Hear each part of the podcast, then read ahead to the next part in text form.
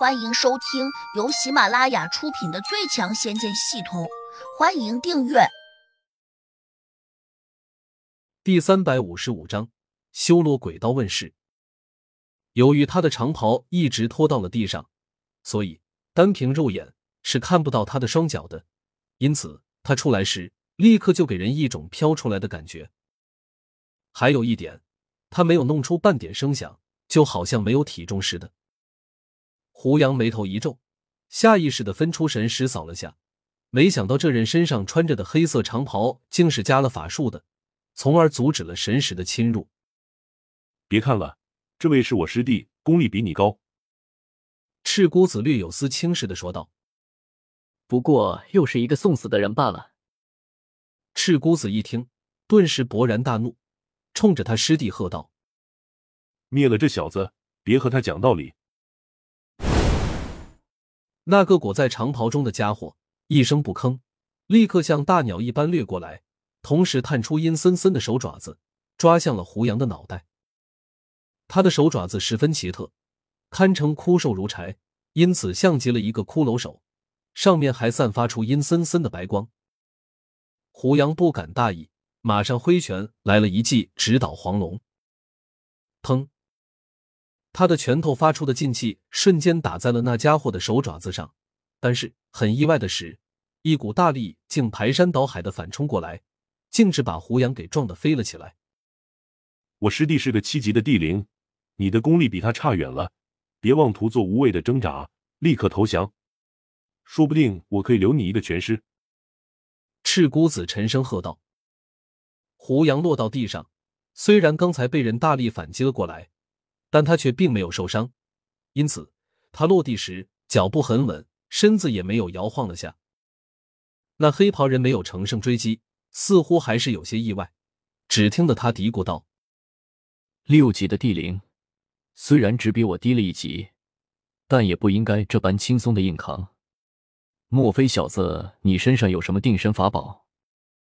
胡杨挥了下手：“我不想杀你，滚吧！”黑袍人一呆，紧跟着身上的衣袍便鼓荡起来，看样子非常生气。赤姑子正在得意中，猛听到胡杨这样说，不禁认为自己听错了。这话似乎应该由他师弟说出来才更合适吧？臭小子，你以为自己是谁？赤姑子恼怒起来，转头又对他师弟大喝：“不用同他客气，以最快的速度杀了他！”黑袍人突然撕开了脸上的面巾，立刻露出了一双阴险的眼睛，里面充满了愤怒和凶狠。这种眼神绝对不是普通人能够装出来的，他杀气十足，显然之前杀过不少人，才有这样的虐气。他好像已经暴怒到了极点，手掌一扬，上面立刻出现了一把鬼头大刀。这是一柄又厚又重的弯柄大刀，黑色的刀身上闪着诡异的光芒。修罗鬼刀。胡杨半眯着眼，神情显得有些严峻。你既然认识我这把刀，那就束手就擒吧。我这鬼刀既然今日见了天，那就必须杀人令血，否则他不会安静下来。胡杨若有所思的点着头。修罗鬼刀原本就是一件凶器，千年前有一群恶鬼到这凡间来闹事。被一个修为高深的长者奋力扑灭，其中为首的那个恶鬼手上就拿着这把修罗鬼刀，没想到现在竟在你手上。黑袍人和赤姑子都听呆了，两人同时叫道：“你怎么知道？”按理说，胡杨年纪轻轻，根本不可能知道，因为修罗鬼刀已经消失几百年了，以至于这世间对他都没有记载。传言中说，这世上见过修罗鬼刀的人也有不少，但都已经作古了。所以，在这最近的三百年间，无人知道鬼刀的下落。于是，随着时间的流逝，几乎所有修真人都认为，修罗鬼刀可能真的只是一个传说。或许这世上本来就没有这把刀，哪知现在竟被人一眼认出，而且还是一个名不见经传的少年。他们当然会感到非常惊奇。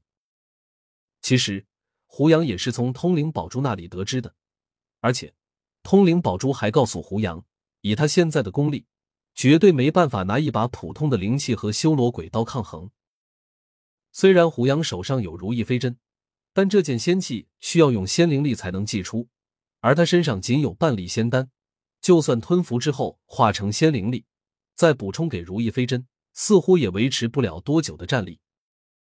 更何况赤姑子还没有出手，就算把修罗鬼刀打断。也未必能够全身而退。不过，胡杨还是毫不畏惧的说道：“我当然知道，因为这把鬼刀恶贯满盈，早就该进坟墓了。”黑袍人拿着修罗鬼刀的手有点颤抖，他已经被胡杨的气势给震慑住了，以至于他转头紧张的看向了赤姑子，同时又放出一个征询的神识问：“师兄，现在怎么办？”赤姑子咬了咬牙。别听这小子胡说八道，他肯定只是和你打心理战。你想，他这点年龄，功力也比师弟你差得远。而我刚刚又用神识往四周扫了一眼，发现这周围十里范围内，并没有一个厉害的角色。这说明什么？他可能在玩拖延战术。黑袍人的神情立刻变得轻松了许多，他提起修罗鬼刀，横在了身前，刀背上挂着的八个银环立刻响起了叮当叮当的声音。小子，你胆子可真不小，明知不敌，却敢编造谎言来威胁我。